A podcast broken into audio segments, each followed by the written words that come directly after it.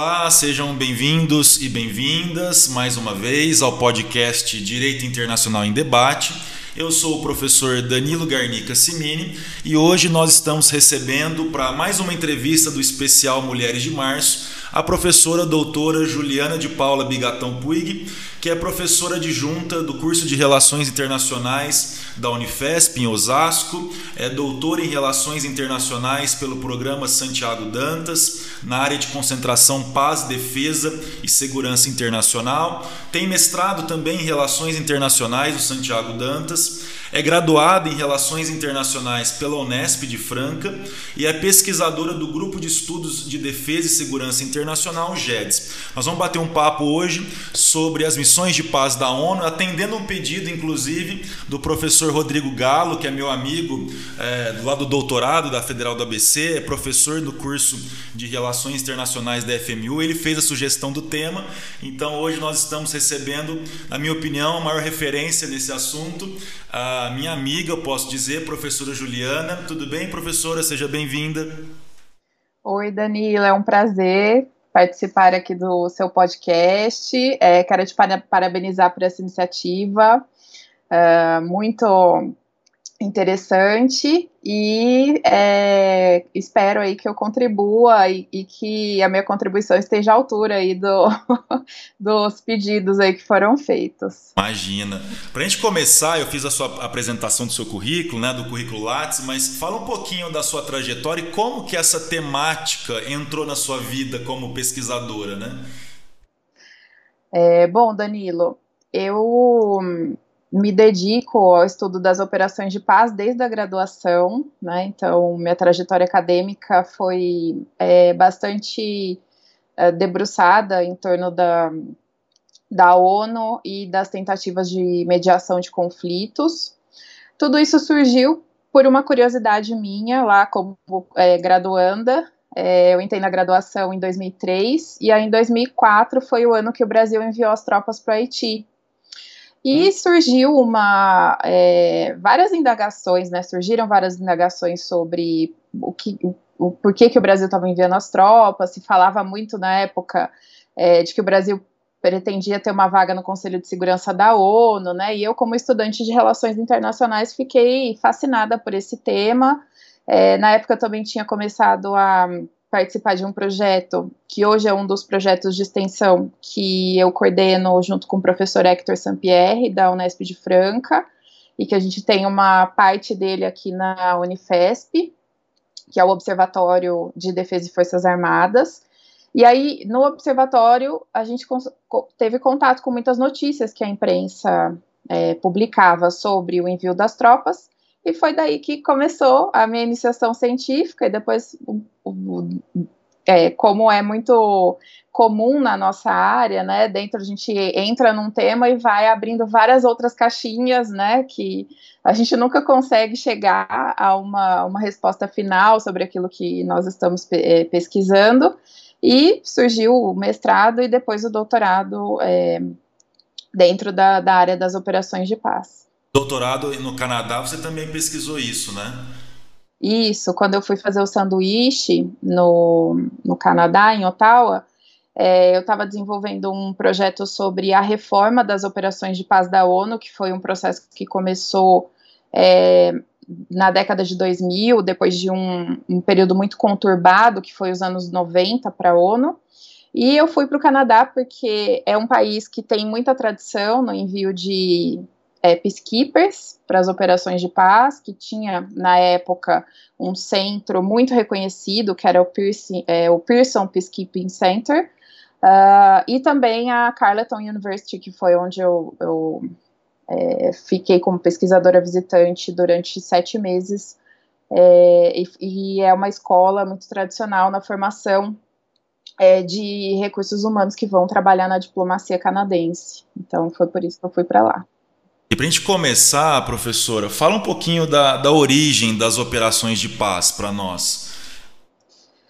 Bom, é super interessante esse tema e ele está totalmente conectado com a área do direito internacional, porque as operações de paz elas não é, estão prevista, previstas na Carta da ONU. Né? Elas são, na verdade, uma invenção é, que foi feita para se contornar a inoperância daquele sistema que foi criado para ser, de fato, o sistema de é, mediação e de solução de conflitos, que é o sistema de segurança coletiva.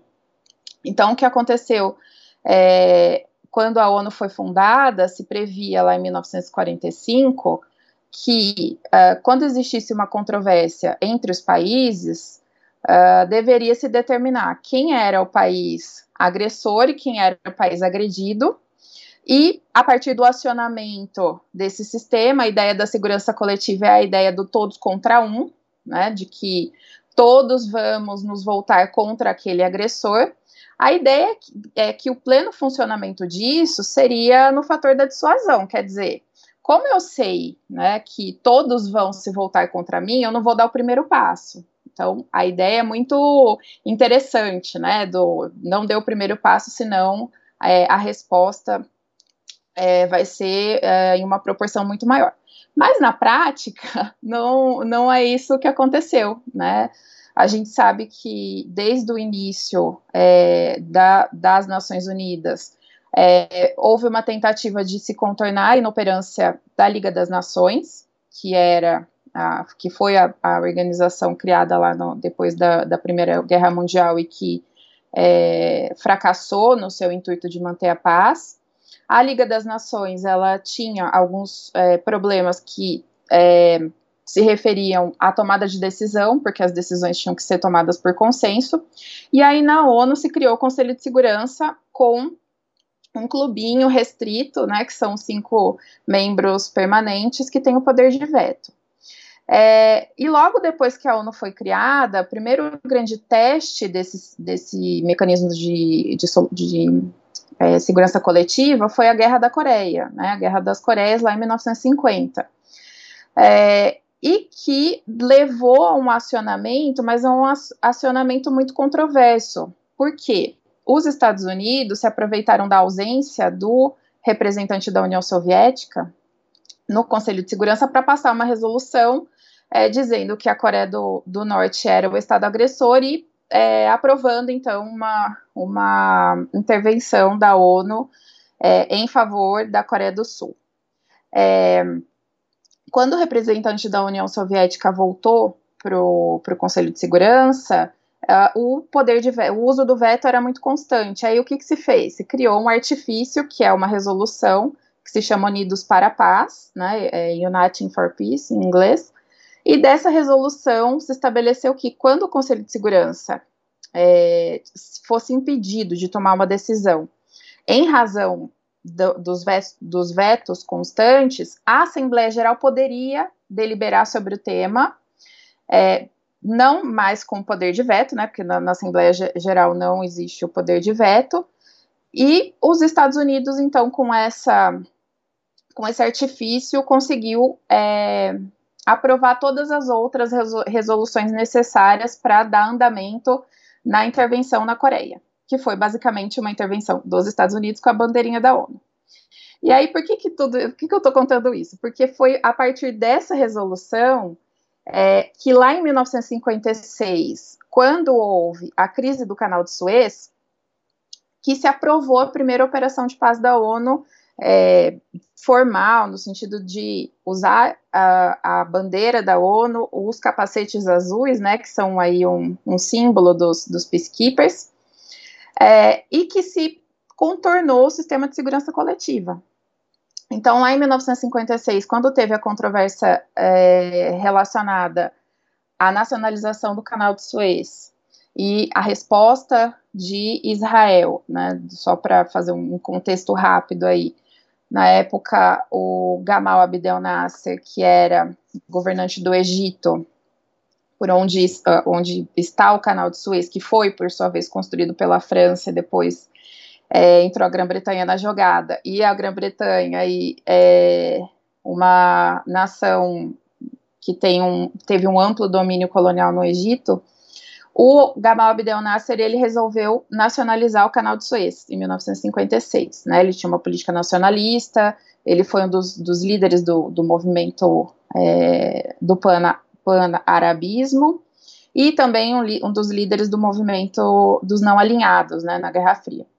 E aí, quando ele nacionaliza o canal de Suez, obviamente, Grã-Bretanha e França vão é, entender que seus interesses ali foram atingidos e vão apoiar uma intervenção de Israel contra o, o Egito. Toda essa questão vai ser deliberada dentro da ONU. É, alguns livros, isso é bem interessante, porque alguns livros apontavam que a operação de paz, que ficou é, conhecida como UNEF, que em inglês é a primeira força de emergência do, das Nações Unidas, é, muitos dizem que ela foi aprovada por aquela re resolução Unidos pra, para a Paz dentro da Assembleia Geral por causa da controvérsia entre Estados Unidos e União Soviética. Mas o que aconteceu na realidade foi uma é, uma controvérsia entre os próprios aliados da Guerra Fria, porque os Estados Unidos não gostaram que é, a França e a Grã-Bretanha apoiaram Israel sem é, fazer todo um, um, uma conversa, né, um diálogo com o então a, a então grande potência ali é, ocidental. E aí foi nesse contexto que se aprovou a operação de paz que, que ela tem de diferente do sistema de segurança coletiva?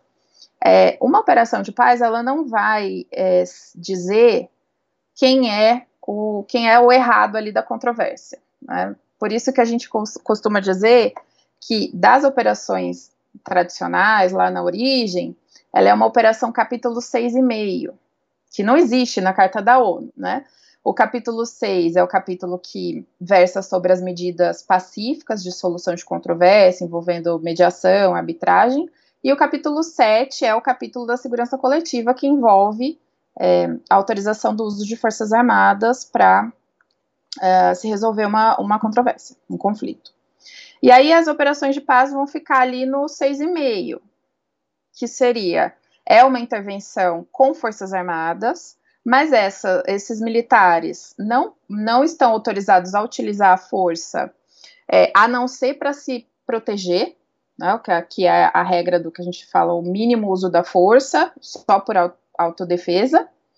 É, os peacekeepers, lá no início, deveriam agir com imparcialidade, para não favorecer nenhum dos lados da controvérsia, e as partes em conflito precisam consentir a presença da ONU né, o que isso a gente chama de trindade das operações de paz. E lá na origem também teve uma, uma grande, um grande protagonismo, tanto do secretário-geral da ONU da época, que era o Dag Hammarskjöld, nunca sei falar o nome dele, mas imagino que seja assim, e o Lester Pearson, que é o diplomata canadense que na época presidia a, a Assembleia Geral, que foram é, tomando várias medidas que não estavam exatamente previstas na carta, mas a grande preocupação ali, ali na época, além da questão do canal de Suez, era que a ONU não caísse no esquecimento e no fracasso que a Liga da, das Nações tinha vivenciado, né? Então foi se, uh, o, o, as operações de paz ali são uma grande é, um, uma engenharia, né, que foi feita política e jurídica para que é, a ONU tivesse uma participação é, bastante efetiva nos conflitos que foram surgindo, primeiro ao longo do, da Guerra Fria, e, é, e elas existem até hoje. E aí, desde lá da origem, a gente só vai ter algumas definições mais específicas que não estão na carta, mas que foram sendo feitas por, por documentos adicionais, como por exemplo em 1991, que se publica o documento que se chama Uma Agenda para a Paz, depois 95 o suplemento da, da Agenda para a Paz, é, que vão estabelecendo alguns limites ali sobre o que, que é uma operação de paz, colocam aqueles conceitos que os alunos de RI conhecem bem, que é peacekeeping, peacemaking, peacebuilding, né, que são, na verdade, técnicas de, de resolução de conflitos, de mediação de conflitos que a ONU vai desenvolver, foi desenvolvendo ao longo do tempo e que é, serve até hoje para balizar a atuação dessas tropas capacetes azuis. Deixa eu só fazer um parênteses. É, você falou do Conselho de Segurança. É, as pessoas, muitas que não, não é, não tem contato com essa temática, já ouviram falar do Conselho de Segurança, na época da guerra lá, que os Estados Unidos passaram por cima, aquela discussão toda. Fala um pouquinho do Conselho de Segurança para a gente entender como que ele funciona e qual a importância dele dentro da ONU. Ah, claro. Bom, o Conselho de Segurança foi é, o órgão criado lá na Conferência de São Francisco em 1945 para zelar pela paz e pela segurança internacional. É, ele é composto por 15 membros, cinco deles são membros permanentes, né, que são os Estados Unidos, a França, o Reino Unido, a China e, estou esquecendo de um aqui, a Rússia, na época da União Soviética.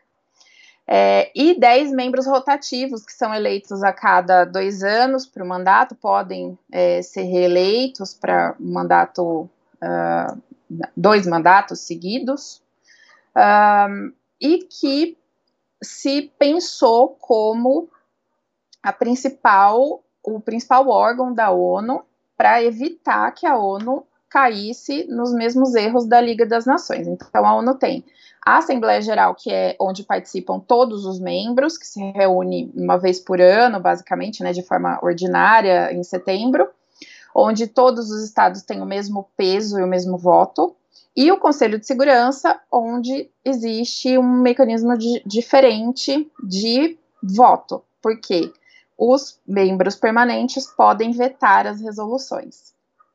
Isso tem várias implicações. A primeira delas é: imagine que um membro permanente nunca vai aprovar uma resolução contra ele mesmo.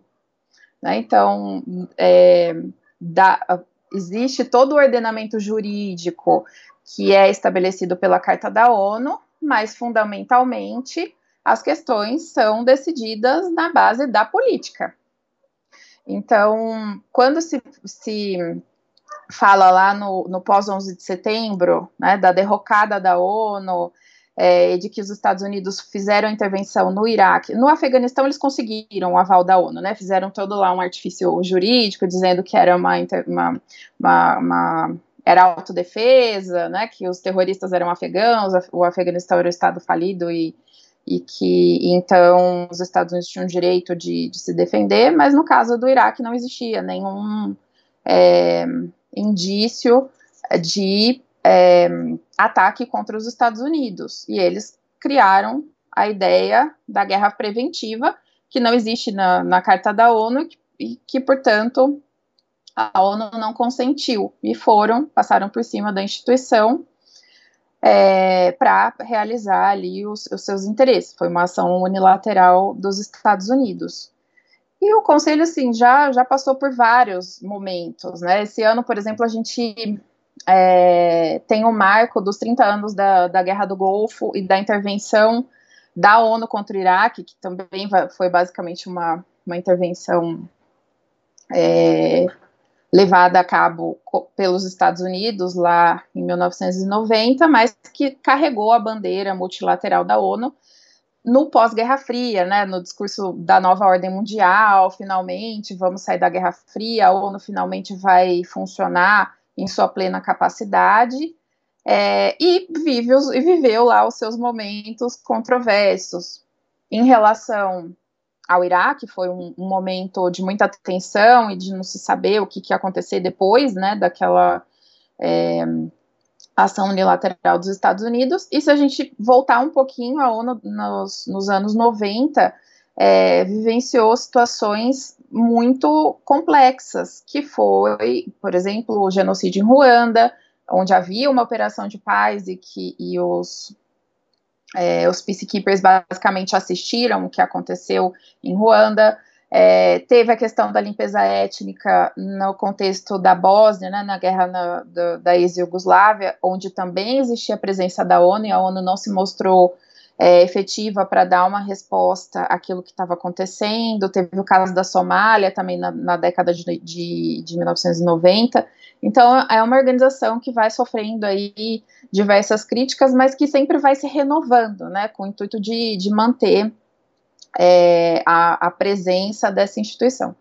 E algo interessante também, Danilo, que eu sempre falo para os meus alunos, é para não pensar a ONU como uma organização supranacional, porque ela não é. Né? A ONU não tem é, a, a, jurisdição de dizer, não, eu, eu represento os estados, me cederam soberania para que eu faça isso, aquilo, aquilo outro. Não, a organização é uma organização intergovernamental, ela depende inteiramente da vontade dos estados para agir. Né? Então, o cargo de secretário-geral da ONU é um cargo basicamente administrativo e burocrático de uma grande organização que é, está presente não só na área de paz e segurança, mas na área de direitos humanos, é, saúde, né? a gente está vivendo a pandemia, vê a importância da Organização Mundial da Saúde, meio ambiente, várias outras áreas. Mas não, não tem a capacidade, é, não tem a, a característica de ser uma organização supranacional. Você falou uma coisa interessante, eu lembrei de um outro detalhe, né? Quando a gente fala dos membros permanentes, uma curiosidade, dos cinco membros permanentes, somente França e Reino Unido até hoje são signatários do Estatuto de Roma, do Tribunal Penal Internacional. Então, dos cinco, somente os dois se sujeitam à, à jurisdição do TPI, né? E você também falou da questão de Ruanda, etc., que são os tribunais ad hoc também, né? Que foram criados pelo Conselho de Segurança e a crítica era justamente essa, que dependia da boa vontade do Conselho de Segurança para a criação desses tribunais, e aí é, houve uma mobilização que levou à criação de um tribunal é, estável, permanente, né, que hoje nós temos o Tribunal Penal Internacional. Então, Inclusive o Conselho de Segurança ele pode mandar casos para o Tribunal Penal Internacional, né? Então existe uma, ele não está vinculado à ONU, TPI. As pessoas às vezes acham que está vinculado, mas não está. Mas existe uma relação de cooperação entre o TPI e o Conselho de Segurança, né? Então é para fazer esse parênteses que eu acho que é importante também. É, você falou do, dos peacekeepers, né? Dos capacetes azuis, etc. Uh, inclusive na aula de hoje, na, aqui na, na UNAERP, eu estava falando sobre organizações internacionais e discutindo um pouco quem fiscaliza a organização, né? mais ou menos essa discussão, porque você pega, por exemplo, a Corte Internacional de Justiça, que é o tribunal da ONU. A corte ela julga conflitos entre, entre estados. Mas quando nós temos, por exemplo, violações de direitos humanos, crimes que são imputados aos peacekeepers, etc, etc, quem que analisa essas condutas? Pois é, essa é uma, um outro tema que precisa ainda de muita pesquisa na área do direito, de relações internacionais. É, Para responder assim de forma rápida, é, quem deve, quem tem hoje a, a capacidade de, de, julgar são os próprios países que enviam esses, esses peacekeepers. E isso cria é, uma situação em que pouquíssimos é, desses crimes são julgados. Né, porque o peacekeeper, quando ele vai para um outro país, ele tem a imunidade diplomática, mas se pressupõe que ele vai agir é, de forma uh, justa e digna, né, porque ele está sendo enviado para uma situação em que existe um conflito, em que as pessoas precisam é, da, da, proteção internacional, né? Esse seria um pressuposto básico. E aí o que, que acontece nesses casos em que os próprios peacekeepers são violadores de direitos humanos? Aqueles que são enviados para proteger são os, os violadores. Então é uma situação é, absolutamente condenável. A ONU tem uma tem vários documentos, né? A gente costuma dizer é um, um um acúmulo de documentos, de resoluções, de relatórios é, que vão surgindo quando é, esses crimes vão, vão ocorrendo. A gente teve situações bem um, paradigmáticas, como, por exemplo, peacekeepers que cometeram é, violação sexual na, na República Democrática do Congo. Acho que os, os casos mais emblemáticos foram República Democrática do Congo, República Centro-Africana onde os próprios peacekeepers foram, usar, foram mandados porque os grupos armados agiam com base é, em táticas de violação sexual, quer dizer, os, os, as guerrilhas, as milícias, elas tinham essa prática é, de, de violência sexual e não só por isso, mas também por isso o país recebeu uh, uma operação de paz. E aí os próprios peacekeepers foram alvo de diversas denúncias E o, o, caso aqui bastante discutido hoje no Brasil é o caso da Minustah, onde também se, se teve notícia, se não me engano, desde quando a missão ainda estava ativa, 2007 começaram a aparecer é, alguns casos de peacekeepers do Sri Lanka, depois 2011 alguns soldados uruguaios que foram acusados, é, também algumas denúncias é, sobre brasileiros. E aí, em 2019, quando a missão já tinha se encerrado, foi feito um estudo mais minucioso, um estudo investigativo, é, que foi publicado em diversos jornais, que levou ao conhecimento é, quase 300 crianças que eram filhas de peacekeepers que foram abandonadas lá no Haiti, sejam por é, relações que eram consensuais ou não. E aí tem uma questão também bastante delicada, porque quando, mesmo quando a relação é consensual, o peacekeeper não deveria ter tido essa relação, porque ele é enviado e a, a política da ONU, da ONU é uma uma política de tolerância zero que entende que não é para ter nenhum tipo de contato de relacionamento entre os peacekeepers e a população civil do, país, do país para o qual eles vão ser enviados, e é por isso também que eles são enviados é, pelo, por um período de seis meses. Né? Existe aí uma, algumas normativas de que os, o contingente ele é rotativo, né? então a cada seis meses muda, esse peacekeeper foi volta para o seu país.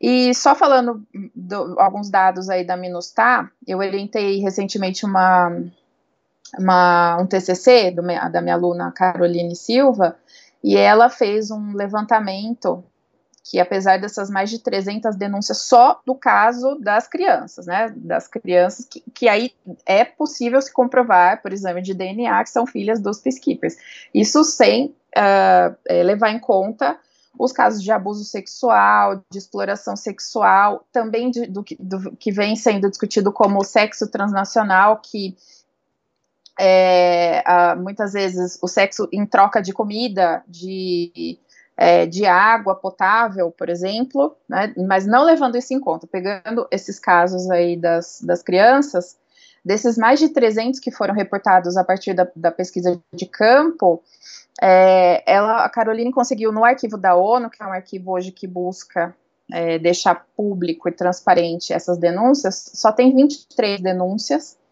A maioria delas é, são ações que ainda estão pendentes. E o que acontece, o padrão geral, Danilo, está sendo o seguinte: o, o peacekeeper que é acusado, se ele estiver em missão, ele é repatriado de forma muito rápida. É, e aí o, país que enviou que fica responsável por fazer todo o processo de julgamento e possível condenação. Mas o que acontece é que muitas vezes isso não, não é feito. E a ONU não tem um mecanismo para garantir. Até porque existe toda uma outra problemática que é a dificuldade de da ONU conseguir os países que vão enviar as tropas. Né, depois do. A gente tem é, um, registro de que até a década de 90, quem é que enviava tropas para as operações de paz? Eram os, as grandes potências ou os países é, desenvolvidos. Então, eram Estados Unidos, Canadá, Finlândia, Suécia, Noruega. E aí, quando vieram as grandes atrocidades da década de 90, esses países pararam de participar regularmente das operações de paz. E as operações de paz passaram a ser um negócio, é, não vou falar um negócio, né, mas passaram a ser uma atividade é, executada pelos países em desenvolvimento, como foi o caso do Brasil no Haiti. Então, existe, a ONU pode até ter uma política de tolerância zero, de, ah, não, vou seguir as condenações, mas a ONU também precisa desses países para ter os contingentes que vão executar as operações de paz. Então, no geral, o que a gente tem hoje é, levantado, estudado, é que essas pessoas são, esses acusados são repatriados e às vezes vão ter um julgamento interno e não vai acontecer muita coisa com eles. A não ser tem alguns registros pontuais já no caso do Uruguai, é, que obrigou as ações de reconhecimento de paternidade e todas as, as obrigações é, legais, né, do, advindas desse processo, mas uh, são exceções. Né? Infelizmente, a gente tem aí uma, uma situação muito complicada para lidar. Eu lembrei agora do, de um livro que eu li recentemente, da, da, biografia do Sérgio Vieira de Mello, que foi escrita pela Samantha Power, que foi embaixadora dos Estados Unidos na, na ONU, no governo Obama. Acho que agora ela está no governo Biden, parece, alguma coisa assim. É, e aí ela fala né, bastante que o Sérgio Vieira de Mello atuava né, num, em países onde também estavam os peacekeepers, etc. E ela fala uma coisa, eu não sei se isso ap aparece na literatura, ou se era uma impressão dela ou do Sérgio Vieira de Mello que existia uma dificuldade grande em termos de comando das, das tropas, porque você tem é, soldados, vamos dizer assim, né, de países diferentes. Essa é uma questão que aparece na literatura também, essa dificuldade? Sim, é, aparece bastante, Danilo. No caso do, do Sérgio Vieira de Mello, ele teve um protagonismo muito grande na missão no Timor-Leste. Né? A ONU assumiu é, basicamente a administração do país. Durante um tempo foi uma administração provisória e se a gente for fazer um comparativo, o Sérgio Vieira de Mello era basicamente o presidente do país naquele momento ali da administração provisória. Ele também teve uma participação importante na missão de paz do Camboja, quando ele fez um trabalho para repatriar os refugiados.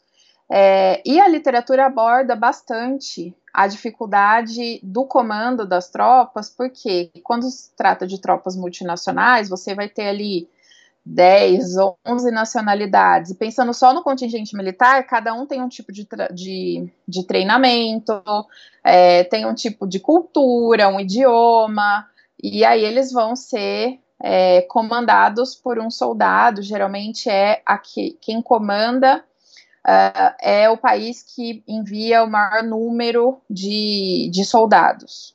Né? Mas vai, vai ter ali dificuldades. Imagina, se eles estão lá num país que está passando por um conflito, se o próprio contingente é, enfrenta dificuldades de comando e controle e de, de, padronizar as ações, né? Lógico que existe um treinamento anterior, mas é um treinamento de manual, né? A ONU manda os manuais, manda é, aqueles que vão passar as instruções, e agora na prática a situação é bem diferente, né? Então, se a gente, a gente da, que pesquisa na área é, tem várias oportunidades de conversar com soldados que foram, para entender melhor esse é, o, o, como é que funciona né, o, o dia a dia da, das operações de paz. E são muitos os, os relatos de dificuldade de relacionamento dentro mesmo, entre os, as tropas, e aí quem diria dessas tropas ter uma, uma atuação unificada em prol da é, execução de um mandato que é decidido lá no Conselho de Segurança.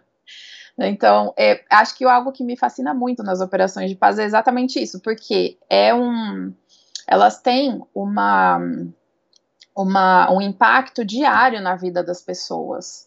Mas quem decide o que vai acontecer não tá ali no conflito, né? Tá lá em Nova York, na sala com ar condicionado, né? Deliberando, ah, a resolução vai ser assim, a operação eles vão fazer isso, vão fazer aquilo. Aí o, o Departamento de Operações de Paz da ONU determina quais, quais vão ser as regras de engajamento do contingente.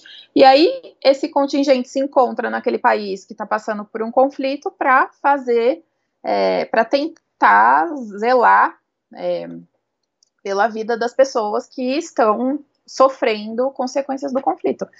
Então, é, são é, locais muito, muito distintos, né? E, e acho que é, é, o que mais me fascinou, assim, entender melhor as dinâmicas políticas que acontecem lá no Conselho de Segurança e o que, que vai acontecer, de fato, na prática de uma missão. Como é que ela pode ou não proteger as pessoas que estão vivenciando uma situação de conflito.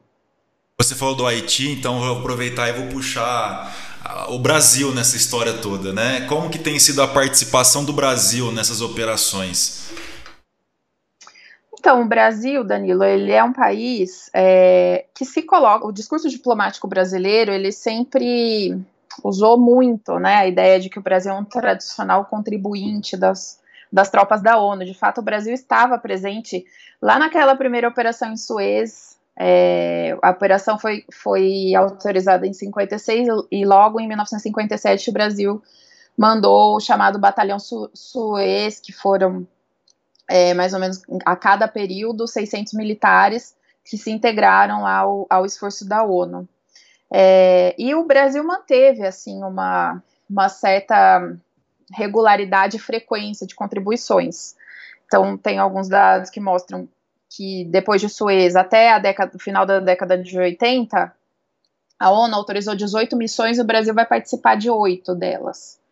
E depois da década de 90, que é uma década é, em que ocorre um, uma, é, um aumento quantitativo, também qualitativo das operações de paz, mais ou menos de, de, na década de 90, umas 30, 35 novas missões, o Brasil vai, participou de 14 delas. Mas a participação não é, é comparada ao que foi o Haiti. A participação, se a gente olhar a linha do tempo da, da, da presença do Brasil nas operações de paz, o Brasil mandava contingentes pequenos, de 10, às vezes três observadores militares, e aí já, já pontua como uma participação, né? Ah, mandou três observadores militares é, para determinado país. Aí é, conta uma participação em uma operação de paz. Uh, e aí, antes da MINUSTAH, acho que a, a, além de Suez, uh, se estudou bastante a participação do Brasil em Angola, que foi numa missão de verificação da ONU, é, acho que mais ou menos é, o Brasil vai mandar na, lá, lá para Angola é, um contingente que vai chegar a 800 militares, mais ou menos. Agora, o Haiti, a partir de 2004, vai ser o grande carro-chefe, aí, se a gente for pensar na, na participação do, do Brasil em operações de paz. É, e eu, eu, diria que são três os motivos principais. Por, primeiro, por causa do quantitativo. Né? O Brasil, de ao longo da, do, do período da missão, foram 13 anos, né, de 2004 a 2017, o Brasil vai mandar uma média de 1.200, chegou até 2.000 uh, militares por período de seis meses, principalmente depois do, terreno, do terremoto do Haiti, no Haiti, o Brasil aumentou o, o contingente, e que vai totalizar mais ou menos 37 mil militares brasileiros ao longo dos, dos, dos 13 anos de missão. Então, em termos quantitativos, foi a maior participação. É, em termos de comando, o Brasil é, assumiu o comando da Força Militar da MINUSTAH durante todo o período da missão. Então, foram 11 generais brasileiros que foram nomeados para o cargo que a gente chama de Force Commander. E diferente do que muito se, se fala na imprensa, de que ah, o Brasil liderou a missão no Haiti. Não, o Brasil liderou o contingente militar. Né? A missão é liderada pela ONU e ela tem é, um, subsecretário que é nomeado pelo secretário-geral da ONU para liderar a missão. Então, o segundo ponto, então, é por causa do comando é, antes da, da MINUSTAH, a ONU nunca tinha registrado uma missão que teve um único país liderando do começo ao fim. E dizem que esse foi o, também uma das negociações que o Brasil fez para entrar de fato nessa, nessa missão, né, que ele tivesse o comando das tropas do começo ao fim.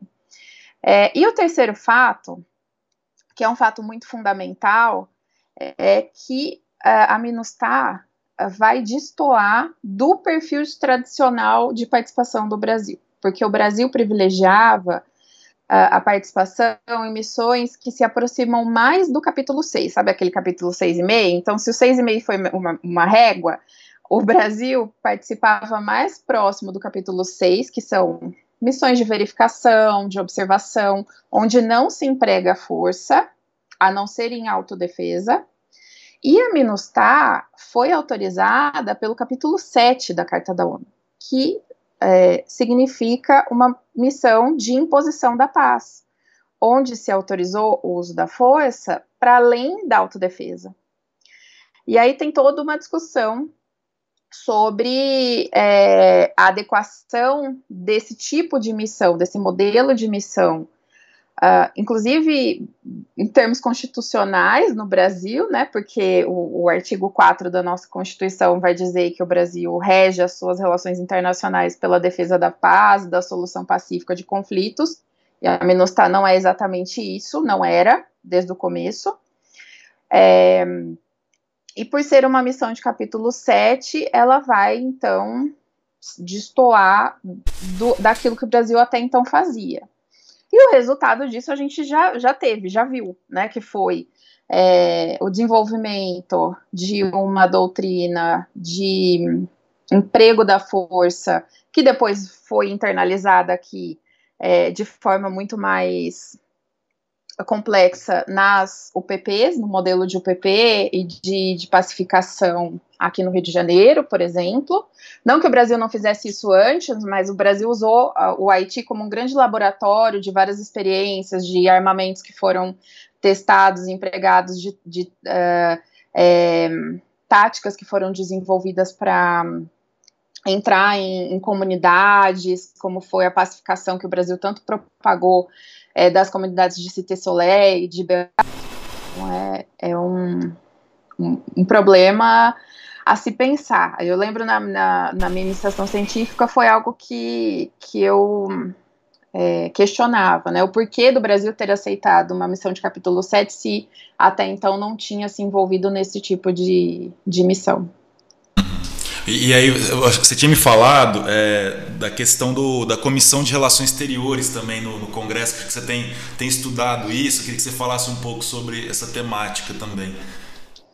Isso, Danilo, só para não, não estender muito aqui a nossa conversa. Não, imagina. É, é, na época que eu fui entender por que, que o Brasil mandou as tropas do Haiti, qual foi o processo interno, né? Quem, quem decide é o presidente, é, é, o ministro das Relações Exteriores, o que, que acontece? Então, no Brasil, o processo é: uh, o presidente pode até querer enviar essas tropas, mas ele não pode, não vai decidir sobre isso. Quem tem que aprovar é o Congresso Nacional. E o Congresso Nacional, para discutir temas de relações exteriores e defesa nacional, tem uma comissão específica, tanto na Câmara quanto no Senado, né, que é a Comissão de Relações Exteriores e Defesa Nacional. Na época, eu fui ler a ata das reuniões que discutiram é, o envio das, das, tropas, das tropas para o Haiti. E aí, é, me deparei com uma outra área de, de pesquisa super interessante. Tô, comecei até aqui na, na Unifesp um grupo que está se dedicando a entender melhor o legislativo, né, a participação do legislativo nas relações internacionais, porque quando a gente vai ler as atas, ou mesmo agora a gente pode assistir, né, a, a coisa de se desenvolver melhor, antes a gente tinha que ler toda a papelada, agora a gente consegue assistir as audiências, é, a gente verifica uma uh, baixa qualidade do, do nível do debate político sobre, né, por quê? Porque o que aconteceu lá em 2004 foi que o ministro das Relações Exteriores, que era o Celso Amorim, e o ministro da Defesa, que era o José Viegas, foram para essas comissões e falaram: não, a MINUSTAH não é um capítulo 7, é só uma, é só uma linha da resolução. A MINUSTAH é uma missão de capítulo 6, porque toda, tem toda a questão da solidariedade do Brasil, da diplomacia para a paz, da diplomacia solidária e tudo mais. E assim, ninguém foi nem ler a resolução que já estava disponível, que é uma resolução de capítulo 7, ou não leu, ou não quis ler, não quis entender, fez vista grossa para aquilo, porque não é só uma linha, é exatamente a linha que estabelece o mandato da MINUSTAH, que estabeleceu lá em 2004, que dizia, é, so, é o capítulo 7 que autoriza essa missão. O capítulo 7 significa imposição da paz. E aí o debate era um debate importante porque já naquela época se pensava sobre uh, treinar o Haiti como um laboratório, de que o Brasil iria mandar esses soldados, mas na verdade queria fazer um treinamento para que esses militares fizessem o que eles fizeram no, no Rio de Janeiro, tanto nas, nas operações de garantia de lei da ordem quanto na intervenção federal que aconteceu em 2018. É, mas deixou-se de discutir a trajetória né, diplomática brasileira em operações de paz e por que aquilo ali era um marco, já que o Brasil estava assumindo um, um protagonismo é, importantes e se engajando em uma missão que, que tem um perfil absolutamente diferente daquele que estava acostumado. Então, é importante a gente não só a, acompanhar, né, saber quando a gente vai votar, em quem que a gente está votando, é, mas também entender que as relações internacionais hoje, elas estão presentes na nossa vida, né, a gente não, não, não pode entender que, ah, não, existe lá o Ministério das Relações Exteriores, são eles que vão decidir, são muito bem formados, né, são diplomatas muito, muito bem formados, acho que hoje a gente já tem noção muito melhor, né, pelo menos a população em geral, é, pode entender melhor acho que a experiência da pandemia está tá se servindo para isso, né? A gente vê que um país que tem as suas relações internacionais é, uh, vistas a partir de uma visão equivocada, construídas a partir de alinhamentos que não deveriam ter sido feitos e de contra, contraposições a é, organismos que são técnicos, que emitem notas técnicas, é um país que vai sofrer as consequências como a gente está sofrendo hoje. Então é importante para que todos tenham é, é, consciência dessa comissão e principalmente os alunos de relações internacionais e do direito que se, gostam da área de direito internacional acompanhem o debate da Credem é, para saber o que está se discutindo, porque não é só o presidente que, que determina a qualidade da, das nossas relações internacionais, é também o Ministério das Relações Exteriores e o Poder Legislativo. Então, deixo aí o, o, se eu puder passar uma mensagem, é vamos, vamos cobrar também, né, dos nossos representantes um, posicionamento coerente é, das relações internacionais do Brasil. Entendendo política externa como política pública e, consequentemente, uma política que tem que ser compatível com a Constituição, né? Eu acho que está faltando isso, olhar para o artigo 4 pelo menos é essa leitura que eu faço Exatamente, Danilo, você, você, resumiu aí tudo que eu falei. A política externa é uma política pública e, como toda política pública, precisa ser é, acompanhada e elaborada a partir das dinâmicas sociais, políticas, econômicas do país. Deixa eu só fazer uma outra pergunta por curiosidade também. Uh, no caso das tropas brasileiras, são só do Exército ou das três Forças Armadas? Ou como é que funciona o recrutamento aqui dentro? É, majoritariamente do exército, mas outras tropas também, as outras forças também são envolvidas, né? Por exemplo, a, a Marinha participou muitas vezes dos deslocamentos dessas tropas, o, é, a Força Aérea também esteve, esteve bastante presente, mas é, é, majoritariamente o Exército. Mas é. existe também a, a, participação das outras. E aí, desde, desde o soldado até o oficial mais graduado podem ir para essas tropas.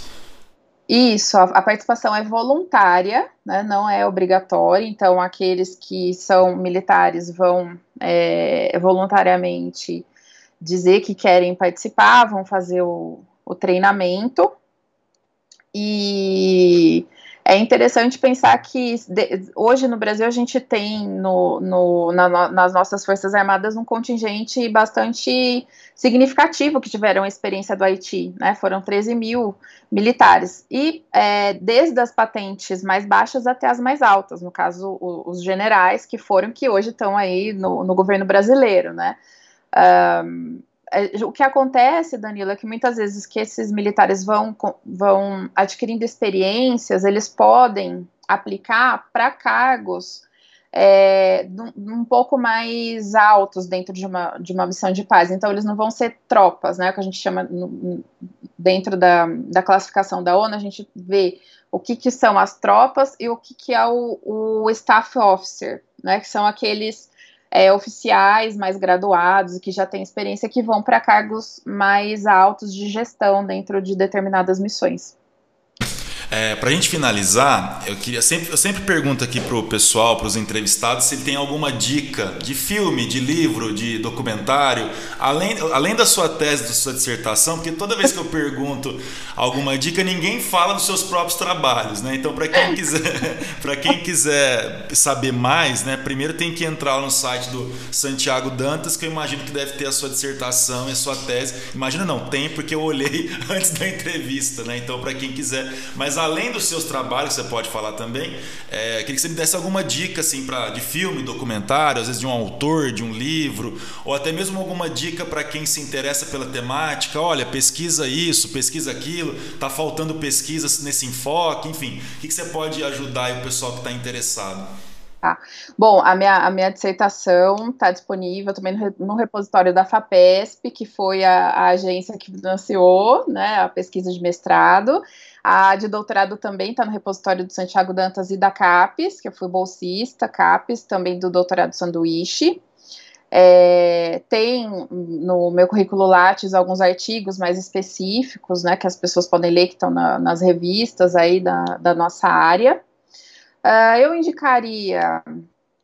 É, tem no, até aberto a biblioteca da FUNAG, da Fundação Alexandre de Guzmão, se é que ela ainda existe, né? Depois de tudo, do, tudo que está acontecendo no Ministério das Relações Exteriores, espero que ela ainda exista. Tem alguns livros que são até um pouco antigos, mas que são bons manuais para se entender as operações de paz. Um chama O Brasil nas Operações de Paz, que é de um diplomata se não me engano, é José Sena Cardoso, Afonso Cardoso, e o outro que é do Paulo Fontoura, Paulo Roberto Tarrice Fontoura. São, são dois é, trabalhos que estão aí, que eu tenho certeza que, que é, é de fácil acesso. Filmes, é, eu vou indicar um filme. Uh, meus colegas sempre falam, né, que quando eu indico filme é de tragédia, né, que, que é o que eu estudo. Então, tem o Shaking Hands with the Devil, que é a história do General Delaire, que era o, o canadense que comandou as tropas em Ruanda, né, que fala um pouco do, do genocídio em Ruanda.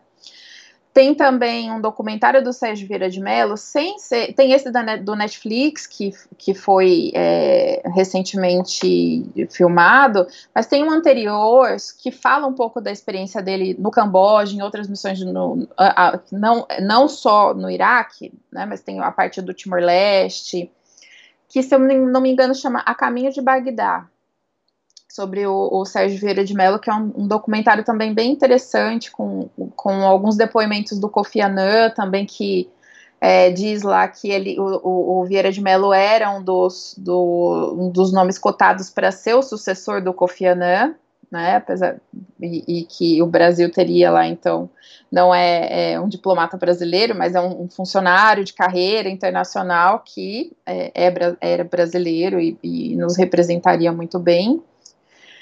Ah, poxa, eu não tô lembrando de mais nenhum filme agora, Danilo. Tem, tem, tem, um, tem um documentário, não sei se você já viu, eu não lembro o nome agora, precisava ter pesquisado antes, mas fala do Haiti, é, da época também lá da participação do Brasil, mas mostra uma, uma vez que a seleção brasileira foi jogar lá, você já viu esse? Isso, já vi, é, chama o dia é, que o Brasil esteve aqui. É, acho que é isso mesmo, é. é. Esse, esse é interessante também para ver a situação lá do, é, do, Haiti na época.